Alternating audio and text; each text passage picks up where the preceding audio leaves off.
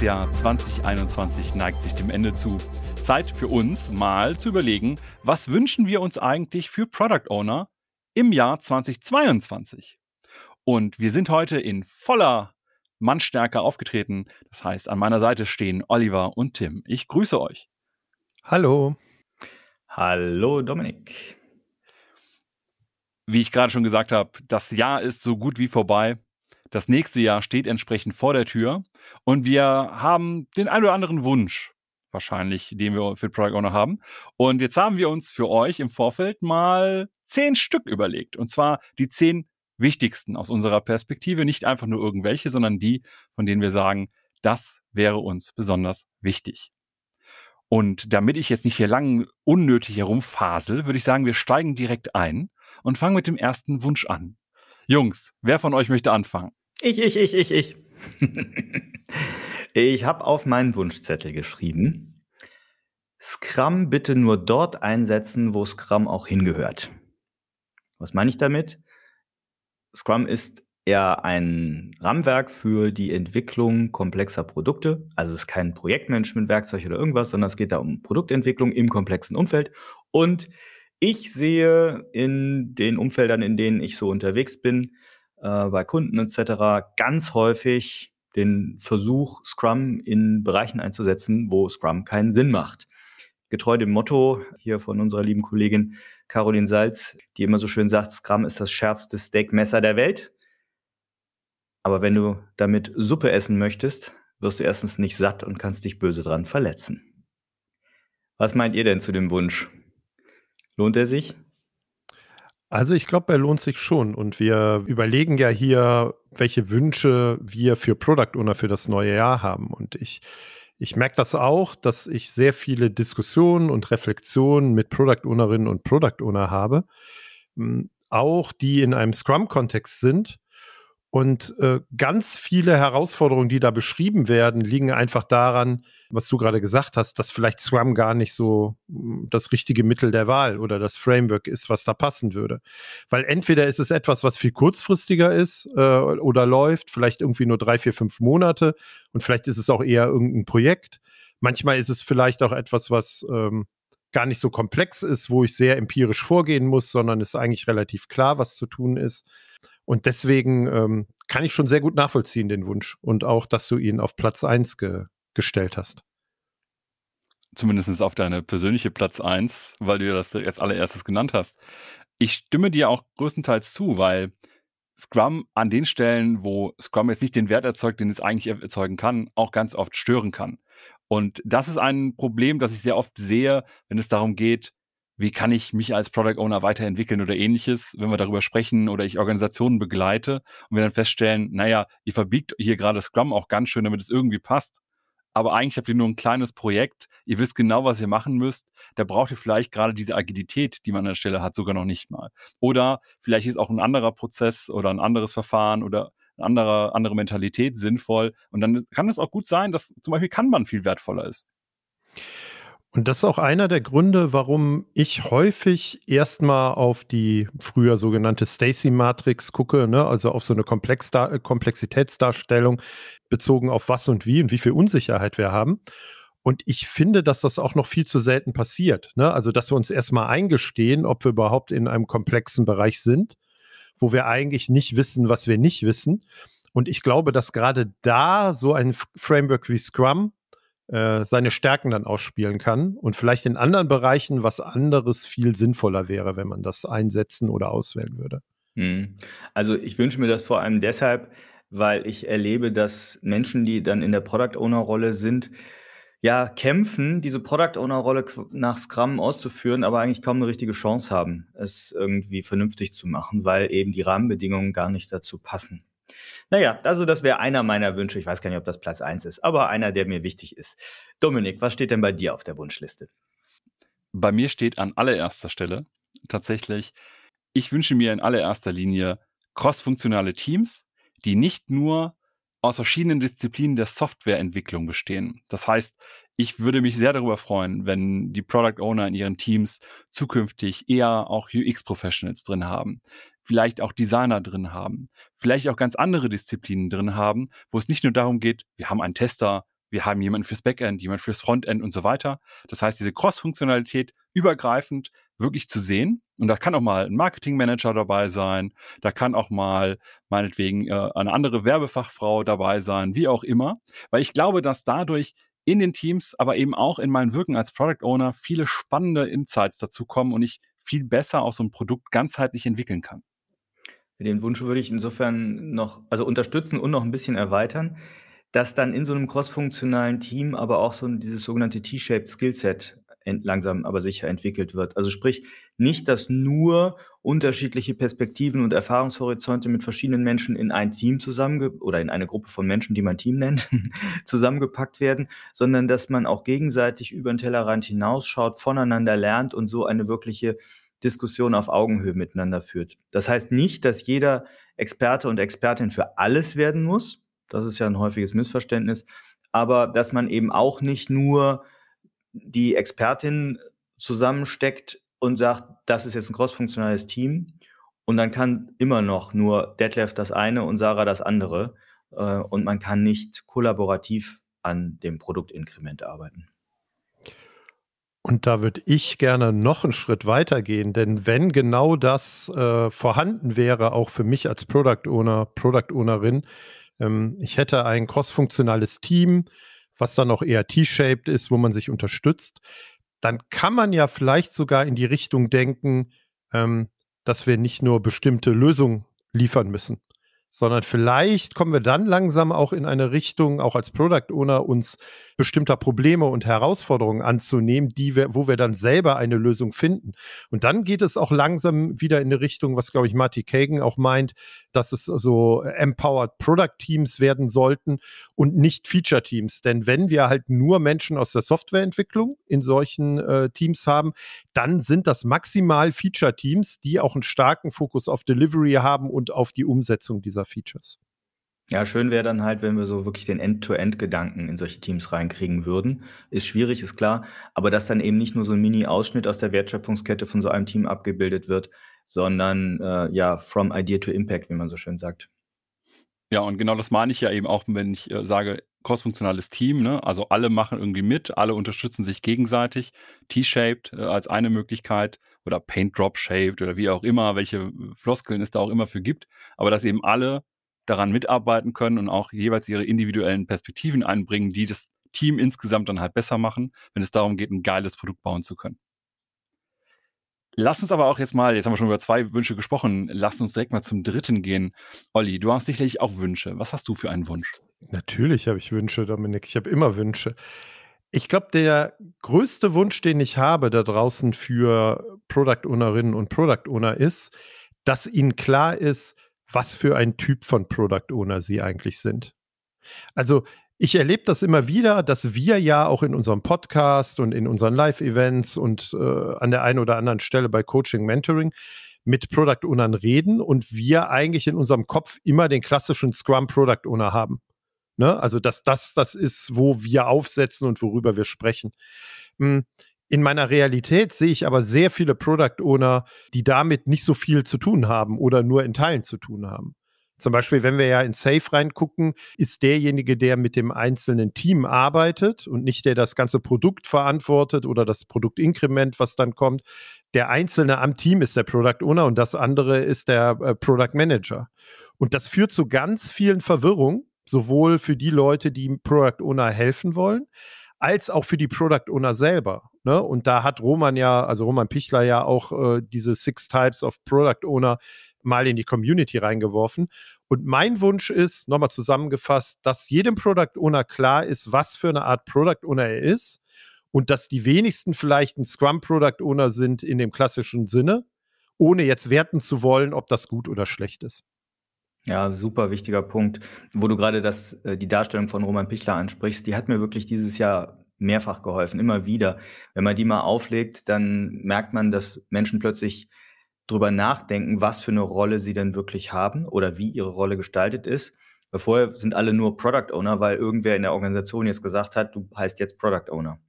Und gerade in, je größer die Organisation ist, und häufig wird dann ja wirklich so ein Skalierungsframework wie SAFe angewandt, Ich glaube auch oft falsch angewandt übrigens. Also um da jetzt gar nicht safe äh, in Misskredit zu stellen. Ich glaube, da wird auch vieles zu stark verkürzt und dann auch mit zu wenig Agilitätswissen versucht, safe einzuführen.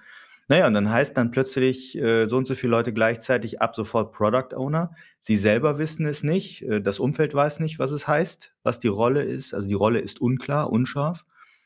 Und dann strugglen die Leute und kämpfen und strampeln sich ab, um irgendwas damit zu machen. Und das Umfeld kommt vielleicht noch auf sie zu und behandelt sie wie einen bisherigen Projektmanager. Also, weil ne, die Stakeholder wissen vielleicht gar nicht, was ein Product Owner ist. Das heißt, ich gehe zum PO hin und tue so, als es ein Projektleiter ist und fordere erstmal irgendwelche Statusberichte und Timelines an. Und da hat mir auch wirklich gefallen in dem ähm, Blogbeitrag vom Roman, dass er halt immer auch noch ein Wort davor geschrieben hat, also vor Product Owner. Also, dass er explizit gemacht hat, das ist jetzt ein Safe Product Owner, ein Scrum Product Owner, ein Komponenten Owner, ein Plattform Owner, ein Feature Owner, was auch immer. Und vielleicht ist das etwas, was ich Product Ownern wünschen würde im nächsten Jahr, dass das mehr und mehr Einzug hält, weil ich glaube, dass das für eine Klarheit auf allen Seiten sorgen wird. So, jetzt haben wir alle einen Wunsch. Tim, dann komm, raus mit deinem zweiten. Hm, ja, der insgesamt vierte Wunsch Lass uns Product Discovery in das Scrum Framework integrieren. Was meine ich damit? Hm, wir haben jetzt nach anderer Vierteljahren Pandemie sicherlich alle verstanden, was Unsicherheit, was Komplexität heißt und dementsprechend auch Risiken neu gelernt zu betrachten, hoffe ich zumindest. Das heißt Risiken in unserer Produktentwicklung. Und wir lehnen uns da ja sehr gerne eben auch an diese Four Big Risks nach Marty Kagan an. Also das Usable Risk, das Value Risk, das Business Viability Risk und das Feasibility Risk. Und um diese Risiken vorab zu antizipieren, sprich bestimmte Hypothesen aufzustellen, wie viel Evidenz habe ich über diese Hypothesen, also wie sehr treffen sie zu oder wie nicht. Das heißt, wenn so ein Risiko zuschlägt, kann das ja meinen kompletten Erfolg der Produktentwicklung einmal schön himmeln. Und was man dann eben gemeinhin macht, sind diese sogenannten Praktiken der kontinuierlichen Product Discovery, wie sie vor allem Theresa Torres und Marty Kagan propagieren. Und was wir halt ja festgestellt haben, und Olli, du erinnerst dich, als wir beim Scrum Day mit dem Talk waren zum Beispiel, da haben wir es ja mal ein bisschen rausgekehrt, das Thema. Scrum selber ist halt extremst delivery-orientiert, also Product Delivery im Abgrenzung zu Product Discovery. Das heißt, wenn wir in Scrum etwas ins Product Backlog reinnehmen, dann gehen wir eigentlich davon aus, dass wir eine hohe Evidenz haben, dass das sinnvoll ist, das umzusetzen. Wenn wir uns aber da mal einen Schritt zurückbewegen und sagen, mh, hm, oftmals wissen wir noch gar nicht, wie valide eine Idee ist, dann müssen wir vorher das klären. Und das macht man mit Product Discovery. Und es gibt halt letztlich keine oder kaum vernünftige Ansätze, wie man Product Discovery Aktivitäten vernünftig in Scrum reinkriegt. Und das ist es, was ich mir wünsche, die Integration von Discovery in Scrum. Was vielleicht der einen oder anderen Person da draußen vielleicht helfen kann, ist halt so Aktivitäten rund um Product Discovery sind für mich alles auch Arbeiten am Produkt und können damit auch wunderbar als Product Backlog Items irgendwie eingeplant werden. Erstmal, um das sichtbar zu machen, aber gleichzeitig auch zu merken, ey, da ist ja noch ein Thema. Zum Beispiel habe ich ja ganz gerne ich nenne das dann Spikes. Ich habe dann eine Frage formuliert und sage dann, darauf wollen wir eine Antwort haben, definiere mit dem Team die Akzeptanzkriterien und kann dann sagen, okay, dass die Erkenntnis daraus verändert dann vielleicht wiederum mein Product Backlog und kann dann wieder was anderes machen. Ich kann auch Hypothesen überprüfen. Finde ich mega wertvoll und dann auch gerne mit dem crossfunktionalen Team, was ich mir eben schon gewünscht habe. Und das Spannende ist, dass ähm, es ja die gängige Meinung da draußen gibt, dass die Product Discovery nicht von anderen Menschen gemacht wird, als dann in Scrum das Produkt zu liefern, weil auch da hätten wir wieder Informationsverluste, Handover, was auch immer, ne, ganz viele Punkte. Ähm, und das, was Theresa halt vorschlägt, daraus äh, auch sowas wie ein Product Trio zu machen, mit Experten von der Produkt- und von der Business-Seite, aber Tech und UX halt mit dazu ne, egal wer da sonst noch involviert ist und es zu einer kontinuierlichen Gewohnheit irgendwie das zu etablieren. Hm, ich glaube, es muss im gleichen ähm, Team passieren. Ich weiß noch nicht so wirklich, also ich verstehe den Wunsch von dir, Tim. Ich weiß noch nicht so wirklich, wie man es tatsächlich integriert, weil ich glaube, es gibt natürlich auch eine ganze Reihe anderer Tätigkeiten, und das ist ja auch so ein bisschen die Kritik von Marty Kagan gewesen, die getan werden muss, vor allen Dingen im Umfeld des Product Owners oder der Produktmanager, damit wir überhaupt ein erfolgreiches Produkt bauen können. Ne? Und die Frage ist halt, ist das etwas, was auch stattfinden muss? Ja, und wir müssen mehr als Product Owner Zeit haben. Und das wäre ja auch ein Wunsch, darauf irgendwie Zeit zu verwenden und unser, unseren Fokus zu richten. Oder ob es zwangsläufig auch irgendwie mit dem Scrum Framework in Verbindung gebracht werden muss, wobei die letzten Änderungen im letzten Scrum Guide ja so ein bisschen in die Richtung gehen. Ne? Also zu sagen, wir definieren uns Outcome Goals für eine gewisse Zeit und definieren überhaupt mal, was ein Produkt ist. Aber ist ganz spannend. Naja, also gerade wo du den Scrum Guide ansprichst, die neuen Product Goals, weiß ich gar nicht, sind die so explizit auf Outcome getrimmt? Oder ist da nicht sogar auch, naja, also können wir diskutieren. Was ich mir wünschen würde, wäre halt diese, und ich glaube, die, die Meinung teilen wir hier in der Runde, die Product Owner Rolle als Teil des Produktmanager-Jobs zu verstehen. Und das ist dann eine Diskussion, ob Product Discovery jetzt zum Produktmanagement-Teil gehört oder zum Product Owner-Teil. Da ist mir Latte, aber eben nicht die Product Owner Rolle als so abgegrenzt vom Rest und äh, zu verstehen, weil sonst bist du halt so, ein, so eine Story-Schubse, der einfach nur für Delivery, den Delivery Manager dann da gibt. Und da passt es dann ganz gut wieder dieser Punkt auch zu meinem Punkt, den ich davor hatte, ne? Also Safe Product Owner oder Scrum Product Owner, weil da tendieren wir ja auch eigentlich in eine ähnliche Richtung. Also die, die grundsätzliche Denke, ich finde die Ansätze hier auch von Dual Track Agile, von Jeff Patton, Jeff Gotthelf sehr wertvoll in der Diskussion. Aber was ich mir wirklich wünsche, ist das noch konkreter zu fassen. Also wirklich zu überlegen, wie ich in die Scrum-Artefakte, wie ich in die Scrum-Ereignisse wirklich ja, Discovery-Aktivitäten ganz konkret einbaue. Aber genug dieses vierten Wunsches. Wunsch Nummer fünf. Dominik, hau du noch mal einen raus auf den Wunschzettel. Ja, vielleicht auch ganz gut passend zu dem Thema Product Discovery. Ich wünsche mir fürs Jahr 2022 nicht nur, dass wir uns als Product Owner mehr auf den Outcome statt auf den Output konzentrieren, sondern gleichzeitig uns auch noch darauf konzentrieren, was wir eigentlich durch unsere Produkte für Erlebnisse erzeugen das klingt jetzt sehr nach UX, das ist auch UX, aber bedeutet halt, wir bauen ja Produkte nicht einfach, um sie ins Regal zu stellen, sondern mit echte Menschen mit ihnen interagieren. Und die erzeugen einfach Erlebnisse. Die Produkte in der Interaktion mit den Menschen, das bleibt bei den Leuten hängen.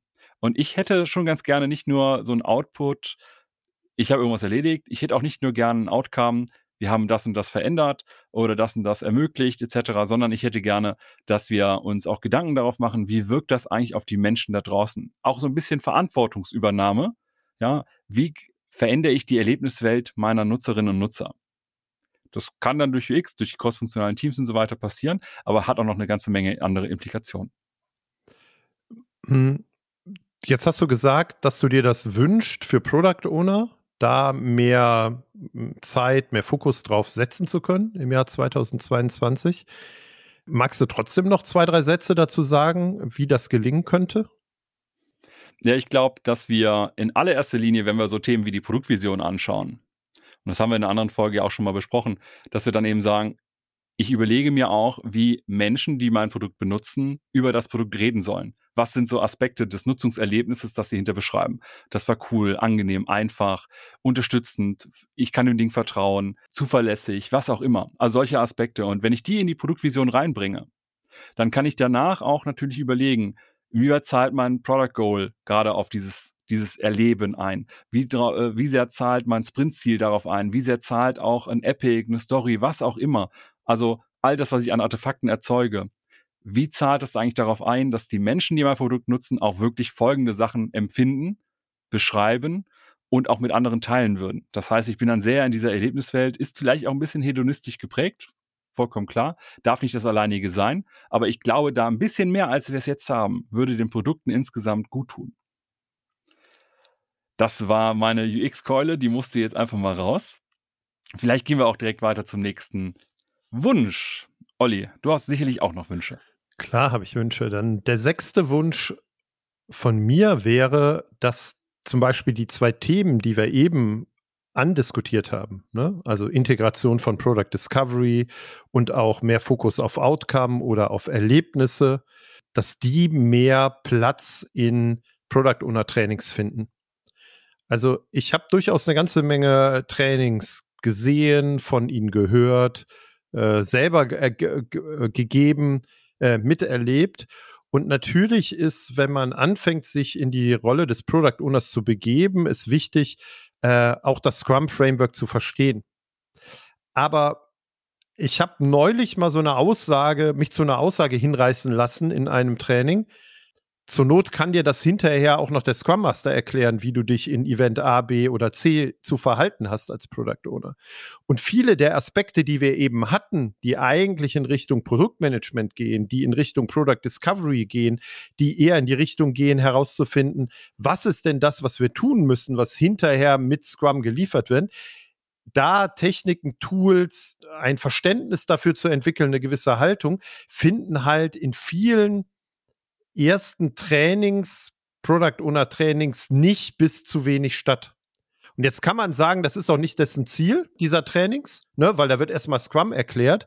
Ich glaube aber, dass es helfen kann, und das wäre mein Wunsch auch für viele, die sich auf die Reise machen, die Gewichtung ein bisschen zu verschieben, weil ich glaube, Dinge, die ich da über Scrum erklärt bekomme, die kann ich hinterher auch noch in meiner Product Owner Rolle äh, in der täglichen Arbeit mit dem Scrum Master mir erarbeiten.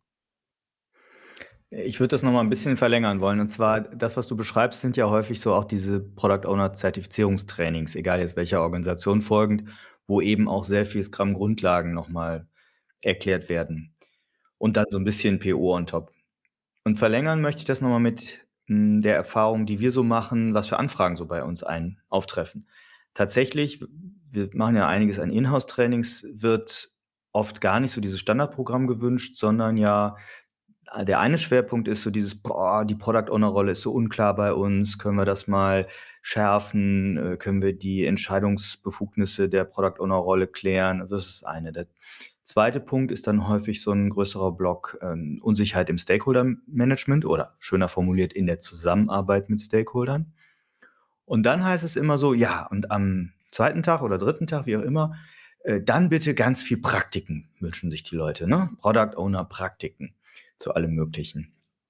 Und das finde ich ist eigentlich ein falscher Reflex, weil das, was uns, glaube ich, als Product Owner am meisten hilft, jetzt hier aus der Produktmanagement-Ecke heraus, ist Problemverständnis herzustellen. So also Problemempathie im Problemraum uns eher erstmal zu suhlen, bevor wir in den Lösungsraum einsteigen. Klar braucht man dann am Ende des Tages auch Praktiken dafür, das ist logisch. Aber in diesen Trainings, und das versuchen wir dann ja auch, mehr so dieses Thema Haltung, ähm, Demut vor dem Problem, was ich vielleicht am Anfang noch nicht verstanden habe, herauszuarbeiten. Das würde ich mir wünschen, dass das immer mehr Einzug in Trainings erhält, nicht nur bei uns, sondern natürlich auch bei anderen, sodass es insgesamt für Product Owner Wirkung entfaltet. Manchmal frage ich mich auch, ob es nicht sogar hilfreicher ist, wenn man erst so eine Art Produktdenke etabliert und verstanden hat, wie baue ich jetzt ein Produkt und das kann ja auch meinetwegen mit irgendwelchen Techniken sein, wie Design Thinking oder was auch immer, dass man erstmal so an einem Produkt rumschraubt, ohne meinetwegen auf den Prozess zu achten, auf das Vorgehen, das Framework und so weiter und sie erst danach dann damit beschäftigt, wie mache ich das jetzt eigentlich hier mit Scrum? Ja, ein Beispiel ist ja dann immer, äh, ja, wir möchten lernen, wie man User Stories schreibt, jetzt mal ganz platt.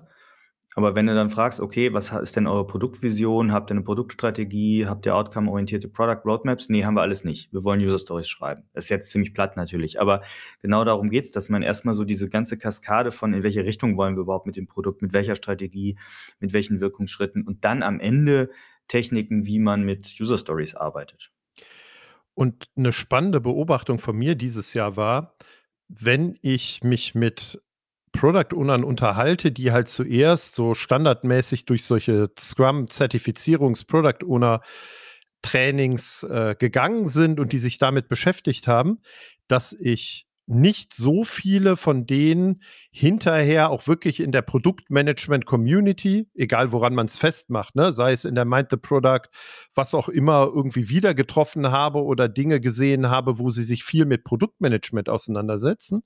Wenn du aber dich mit Menschen unterhältst, die eher, was Dominik gerade sagte, eher erstmal vom Produktmanagement selber kommen, und da halt angefangen haben, sich in die Rolle und in die Aufgaben halt einzuarbeiten, für die stellt sich hinterher gar nicht so sehr die Frage, ob man dann agil arbeitet oder wie der Scrum Product Owner aussieht, weil das ist dann ne, vielleicht hat Marty Kagan doch recht, ne, mit dem, mit der Aussage, ne, ein Product, also ein Produktmanager macht halt 30 Prozent seiner Zeit, macht er Product Owner Tätigkeiten, wenn man halt Scrum irgendwie als Framework ausgewählt hat. Und gefühlt, glaube ich, ist diese Richtung vom Produktdenken oder vom Produktmanagement zu kommen und dann halt zu verstehen, ja, jetzt könnten wir das agil umsetzen, wenn es irgendwie Sinn macht. Manchmal hilfreicher, weil ich das Gefühl habe, dass unsere Scrum-PO-Bubble manchmal viel zu wenig Überschneidungspunkte und Berührungspunkte eigentlich mit den Leuten haben, die halt sehr starken Fokus auf das Produktmanagement und auf Produktmanagement-Themen haben. Cool. Aber irgendwie müssen wir doch noch ein bisschen detaillierter einsteigen. Jetzt waren wir schon bei Praktiken. Hast du da noch was, Tim? Ja, ich, ich wünsche mir wirklich ein konkretes Werkzeug. Also Spielzeug kann man auch sagen. Nein, nennen wir es Werkzeug. Und zwar schreibe ich auf den Wunschzettel, ich wünsche mir echte Product Roadmaps. Ich habe das eben schon mal so ein bisschen angedeutet. Roadmaps als ja, Brücke letztlich zwischen einer Produktstrategie, die ich aus einer Vision ableite, und dann der konkreten agilen Planung, also in Form von meinetwegen Sprintzielen, abgebildete Product Backlog. Was meine ich mit Product Roadmaps? Ich glaube noch viel zu oft wird der Begriff Roadmap so in den Raum geschmissen, sei es von Stakeholdern, sei es in Organisationen. Ja, wir brauchen mal eine Roadmap, erstellen mal eine Roadmap, liefern mal eine Roadmap, zeig mal, was auf der Roadmap steht. Und was dann passiert ist, dass alle nur an Project Roadmaps denken, also an diese typischen Projekt Gantt Charts, also diese vielen bunten Balken, mit vielen Meilensteinen und das wird dann in der agilen Produktentwicklung als Roadmap genutzt. Das ist, glaube ich, falsch. Das heißt, was wir mit Product Roadmaps meinen, sind echte Darstellungen, in welcher Reihenfolge wir bestimmte Wirkungsschritte, auf Englisch Outcomes, erreichen wollen. Und es hat da in diesem Jahr ein ganz tolles neues Buch zugegeben, Product Direction vom Nasso Bassino. Ähm, und auch das Product Roadmaps Relaunch Buch, was es vorher schon gab, ist da sehr hilfreich. Beides Praktiken, die, finde ich, in der Diskussion noch ein bisschen unterbelichtet sind und zu wenig Platz finden. Und dazu gehört dann eben auch, dass wir unserem Umfeld, also unseren Stakeholdern, erklären, was damit gemeint ist. Dass wir ne, an dem Punkt von Dominik eben über Outcomes reden, über Wirkungsschritte reden und das als Roadmaps, als Product Roadmaps verstehen und nicht eben eine Ansammlung von Deadlines, meistens ja politischen Deadlines, irgendwie als Roadmap verstehen. Und das, was häufig, da gehe ich immer so steil gerade, ne, das, was häufig als Deadline bezeichnet ist, das ist ja nicht Deadline im Sinne von danach sind wir tot, sondern oftmals sind das ja nur, ich sage jetzt mal, politische Wünsche in, ich würde mal sagen, 70, 80 Prozent der Fälle, wo einfach ein Termin gesetzt wird. Und ich würde mir wünschen, dass Product Owner viel mehr nachfragen, okay, was hat denn das für eine Konsequenz, wenn wir diesen Termin nicht erreichen, um damit in eine Diskussion zu kommen, ob das wirklich ernsthaft ein echter harter Deadline-Termin ist oder eher so ein politischer Wunschtermin. Also unterm Strich, ich wünsche mir echte Product Roadmaps in der PO-Community.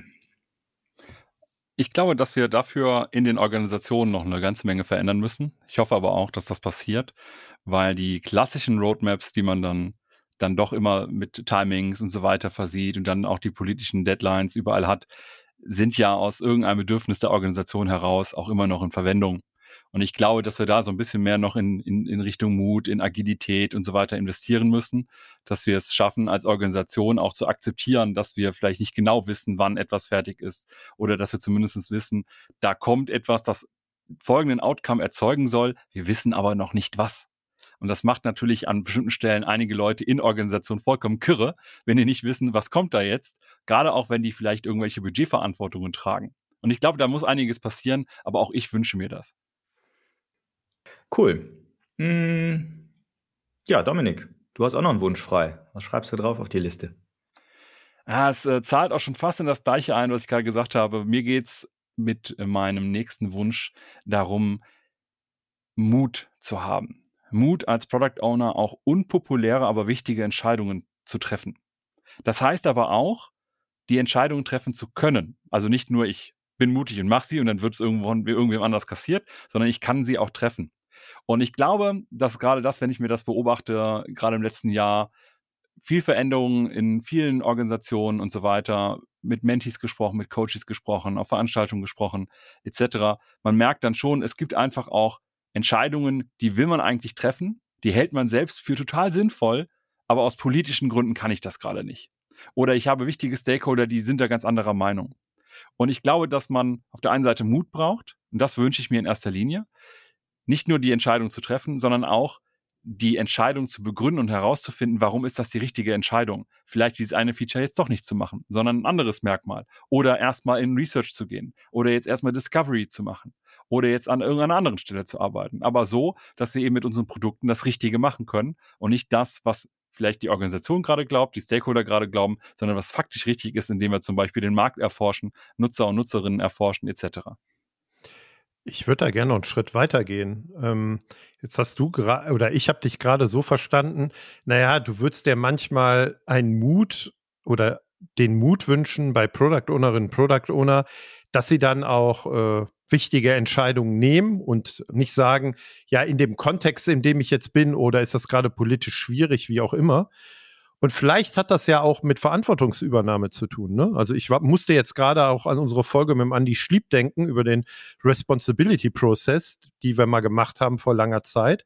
Also wenn ich in dieser Rolle und in dieser Verantwortung möchte, dass sich was verändert, dann muss ich halt auch selber aktiv werden und etwas tun. Und da gehört natürlich Mut auch dazu. Es reicht nicht, dass ich als äh, Product Ownerin, Product Owner dann sage, naja, aber der Kontext ist halt so, dann kann ich das nicht machen, weil für mich gehört dazu, nee, wenn das wichtig ist, dann tue ich das auch. Natürlich gibt es Konsequenzen. Und ich würde mir tatsächlich für Product Owner da draußen wünschen im nächsten Jahr, dass wenn es so einen Schritt gibt, und jemand so einen Schritt macht, dass dann häufiger auch wirklich das wertgeschätzt wird von der Organisation und damit auch etwas Positives verbunden ist und anders als ich gedacht habe, naja, aber dann passiert bestimmt irgendwas Schreckliches, genau das Gegenteil tatsächlich eintritt. Ja, ich musste gerade an diesen Dreiklang denken, können, wollen und dürfen. Wenn wir uns wünschen, dass sie diesen Mut haben, sowas auszusprechen, dann ist ja das so ein bisschen das Wollen. Aber das Dürfen, also sprich die Legitimation, solche Entscheidungen zu treffen und das Können im Sinne von auch die fachliche Qualifikation oder die Datentransparenz, die man dafür braucht, die fehlt ja häufig auch. Und dementsprechend sind das für mich diese drei Dimensionen, die da auch wachsen müssen in den Organisationen häufig, damit äh, das im Ergebnis auch entsteht. Und ich meine genau das. Ich meine genau das und ich glaube, dass es vor allem erstmal Mut braucht im Zweifelsfall eben auch als Product Owner oder Product Ownerin Sachen anzunehmen und aber auch anzumerken, dass wenn ich hier Verantwortung übernehmen soll, dann muss ich das hier machen können. Ich muss auch eine Entscheidung treffen können, auch wenn die mal unpopulär ist. Und das heißt aber auch eben dürfen von Seiten der Organisation, dass ich der Organisation das auch abbringen können muss oder zumindest einfordern, einfordern muss, wenn ich die Rolle denn so ausleben möchte kann natürlich vollkommen legitim sein, eine PO-Rolle anders auszuleben, die Verantwortung anders äh, zu leben. Aber ich glaube, dass es den meisten Product Ownerinnen und Product Ownern gut täte, da ein bisschen kräftiger aufzutreten und auch mit der Organisation in die Verhandlung zu gehen, dass man Entscheidungen treffen kann, auch wenn die unpopulär sind. Jetzt habe ich schon über Entscheidungen gesprochen und ich entscheide mich jetzt mal, äh, dass die, äh, der Wunsch vielleicht genug besprochen ist. Und ich schaue schon mal rüber zu Olli. Du hast, du wackelst schon hin und her, du hast noch einen Wunsch. Klar, ich habe noch viele Wünsche, aber wenn ich mir drei aussuchen dürfte, und damit sind wir insgesamt beim neunten Wunsch, dann packe ich noch auf diesen Wunschzettel, dass ich mir für Product Owner da draußen wünsche im nächsten Jahr, dass nicht so viel über das Nein-Sagen gesprochen wird. Ja, also es gibt jetzt mittlerweile ganz viele Bücher und ich finde dieses Buch auch mit 50 Arten Nein zu sagen auch äh, extrem wertvoll, sich damit zu beschäftigen. Und wir erzählen ja auch ganz häufig, ne, eine der wichtigsten Dinge, die ein Product Owner tun muss oder können muss, lernen muss, ist halt Nein zu sagen. Aber ich hatte neulich so den Impuls, dass ich gedacht habe, ähm, warum sollen wir das Spiel nicht umdrehen? Also Nein sagen ist ja die ganze Zeit auch so negativ besetzt. Also ich würde mir für viele wünschen, dass wir nicht zu so vielen Dingen Nein sagen müssen, sondern dass wir eher zu wenigen Dingen explizit Ja sagen und sagen, das sind ja aber die Dinge, die wir machen wollen. Das sind die Dinge, die halt wirklich den größten Wert herstellen und nicht wir sieben das aus, was keinen Sinn macht. Und dass wir das Spiel in unserem Kopf als Product Owner ein bisschen verändern können. nicht wegschaffen, was irgendwie uns nur belastet, sondern eher positiv zu dem Ja sagen, was wir unbedingt machen wollen. Lass uns das Buch schreiben. Ähm, die 50 Arten zu den richtigen Dingen Ja zu sagen. ist dann auch so, so ein bisschen, wenn man sich zum Beispiel so einen Wechsel in die Organisation und so weiter, ne, Jobwechsel anschaut, dann unterscheide ich immer ganz gerne von einer hinzu oder einer von weg Motivation. Will ich weg von dem einen oder hin zu dem anderen? Und ich glaube, genau das Gleiche ist hier in der Perspektive mit dem Ja und dem Nein. Ne? Also will ich Sachen einfach nur ablehnen oder will ich die richtigen Sachen machen? Habe ich mehr Lust, Ja zu sagen oder muss ich mich verteidigen und Nein sagen? Und ich glaube, es wäre auch da schön, das zu können. Und das wünsche ich mir auch. Das unterschreibe ich. Gut, dann haben wir neun Wünsche. Aber jetzt müssen wir noch einen Wunschzettel voll machen. Ne? Also der, der hier vor uns liegt, der hat ja irgendwie zehn Eintragsmöglichkeiten. Jetzt müssen wir uns noch zusammen was wünschen. Was haben wir denn noch?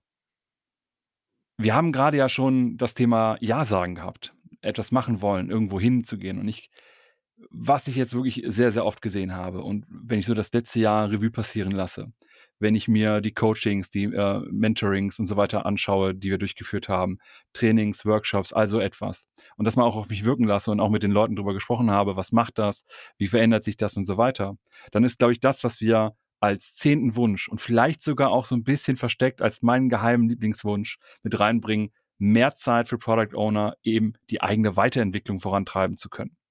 Das soll jetzt nicht heißen, dass man unbedingt direkt loslaufen muss, irgendwie einen Kurs besuchen muss oder ähnliches. Alleine schon die Zeit haben zu können, mal ein Buch zu lesen, sich mal mit anderen Kolleginnen und Kollegen austauschen zu können. Nicht zu meinem eigenen Produkt, sondern einfach mal zu meinetwegen Praktiken, meinetwegen zu Techniken, aber auch gerne zu Mindset, auch gerne zu anderen geilen Produkten oder auch mal zu irgendwelchen Live-Events zu gehen, irgendetwas, das online irgendwie stattfindet. Da gibt es gerade so viele Möglichkeiten. Aber ich merke, dass einfach viele nicht die Zeit dafür haben. Und das ist ja immer, wenn dann die, das Argument kommt, ich habe dafür keine Zeit, immer gelogen. Ja, ich habe keine Zeit, ist immer gelogen. Das heißt immer, andere Sachen sind mir wichtiger. Und das heißt, eigentlich wünsche ich mir sogar nicht nur, dass die Leute, die POs mehr Zeit haben, sondern dass sie die Möglichkeit haben, das entsprechend hoch auf sich in ihrem Umfeld auch für sich entsprechend bewerten zu können, um dann halt Zeit zu haben, um an sich selbst zu arbeiten. Weil ich glaube, bei Scrum Master und so weiter sehe ich das viel stärker als bei Product Ownern und Product Ownerinnen. Und da würde ich mir mehr wünschen.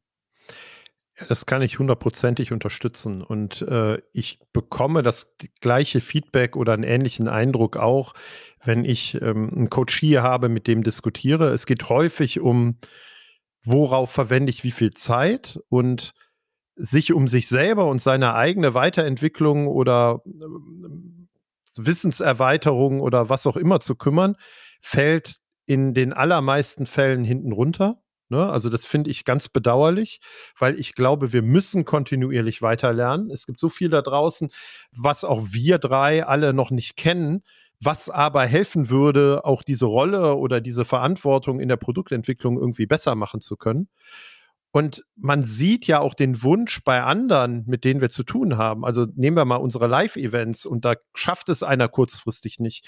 Dann kriegen wir ganz häufig E-Mails, oh, mir tut mir total leid, ich schaffe es nicht, ich wäre so gerne dabei. Ne? Das äh, zeigt ja, dass es eine Wichtigkeit gibt. Und wir sehen das dann ja auch an Abrufen, zum Beispiel bei uns auf dem YouTube-Kanal oder so, dass dann hinterher noch Sachen angeguckt werden. Also es gibt einen wirklich sehnlichen Wunsch von vielen Product Ownerinnen und Product Owner da draußen, Zeit dafür zu haben. Und deswegen bin ich inhaltlich völlig dabei, zu sagen, ich würde mir für viele da draußen einfach mehr Zeit wünschen oder eine Möglichkeit, diese Themen höher zu priorisieren zwischen all den anderen Themen, mit denen man sich beschäftigen muss. Ja, mir kam gerade noch mal so eine ganz frühe Folge aus unserem Podcast in den Sinn. Äh, die sehr stark war hier mit dem Ansatz von Dominik, sei dein eigenes Produkt. Das ist ja eine ganz tolle Folge damals gewesen, für die wir auch mal sehr viel äh, super Feedback noch weiterhin immer bekommen. Und sich selber eben als Produkt, was ich weiterentwickeln möchte, zu verstehen, äh, finde ich einen super charmanten Gedanken. Und dann heißt es ja eben auch, ich glaube, Dominik, du hast das damals so ungefähr dargestellt, dass man eine Art äh, Backlog für sich selber eben auch macht und zum Beispiel auch überlegt, in welchen Bereichen möchte ich mich jetzt in der nächsten Iteration weiterentwickeln. Also sprich, was für ein Buch möchte ich vielleicht mal lesen, in was für ein Thema möchte ich mich einarbeiten, was für Videos möchte ich schauen Und da an der Stelle nochmal für alle der Hinweis, wir haben da etwas ge ja, gebaut und freigeschaltet dieses Jahr, was, wo wir noch gar nicht so viel drüber gesprochen haben. Das ist unsere Produktwerker-Box. Ähm, die findet ihr auf der Website ähm, im Menü. Und was wir da haben, ist eine Sammlung von bestimmten Herausforderungen, die ihr typischerweise in der Product Owner Rolle habt. Und zu jeder einzelnen Herausforderung, also sowas wie Stakeholder Management oder User Stories äh, formulieren oder erfolgreich mit User Stories arbeiten, Story Mapping, Story Splitting, Produktstrategie etc. Zu jeder Herausforderung haben wir unsere Content-Empfehlungen dort zusammengestellt. Also sprich Buchempfehlungen, Artikel, die empfehlenswert sind, bestimmte Videos, bestimmte Podcasts, Übungen, ähm, Praktiken. All das könnt ihr da sehr komprimiert abrufen und für euch nutzen für die eigene Weiterentwicklung. Ja, nehmt euch doch zumindest mal Zeit dafür, da mal kurz reinzuschauen in die Produktwerker-Box. Also ansonsten ne, produktwerker.de slash Box kommt ihr auch direkt drauf hin. Dann waren das jetzt unsere zehn Wünsche die wir für Product Owner im Jahr 2022 haben. Und natürlich wünschen wir euch darüber hinaus viel Gesundheit, alles Gute, viel Erfolg, aber auch ein angenehmes Leben. So doof das manchmal auch klingt, dass, äh, der Alltag hat dann manchmal doch die Höhen und Tiefen. Das haben wir alle irgendwie in den letzten Jahren auch gemerkt. Dementsprechend wünschen wir euch alles Gute und mal schauen, was von unseren Wünschen alles im nächsten Jahr so in Erfüllung geht. Sehr wahrscheinlich nur einer. Wenn meine Tochter hier Wunschzettel schreibt, dann kriegt sie auch nicht alle zehn. Aber einer von der Liste wäre ja schon, schon mal fein. ja, auch von mir alles Gute, guten Neustart in 2022. Macht's gut.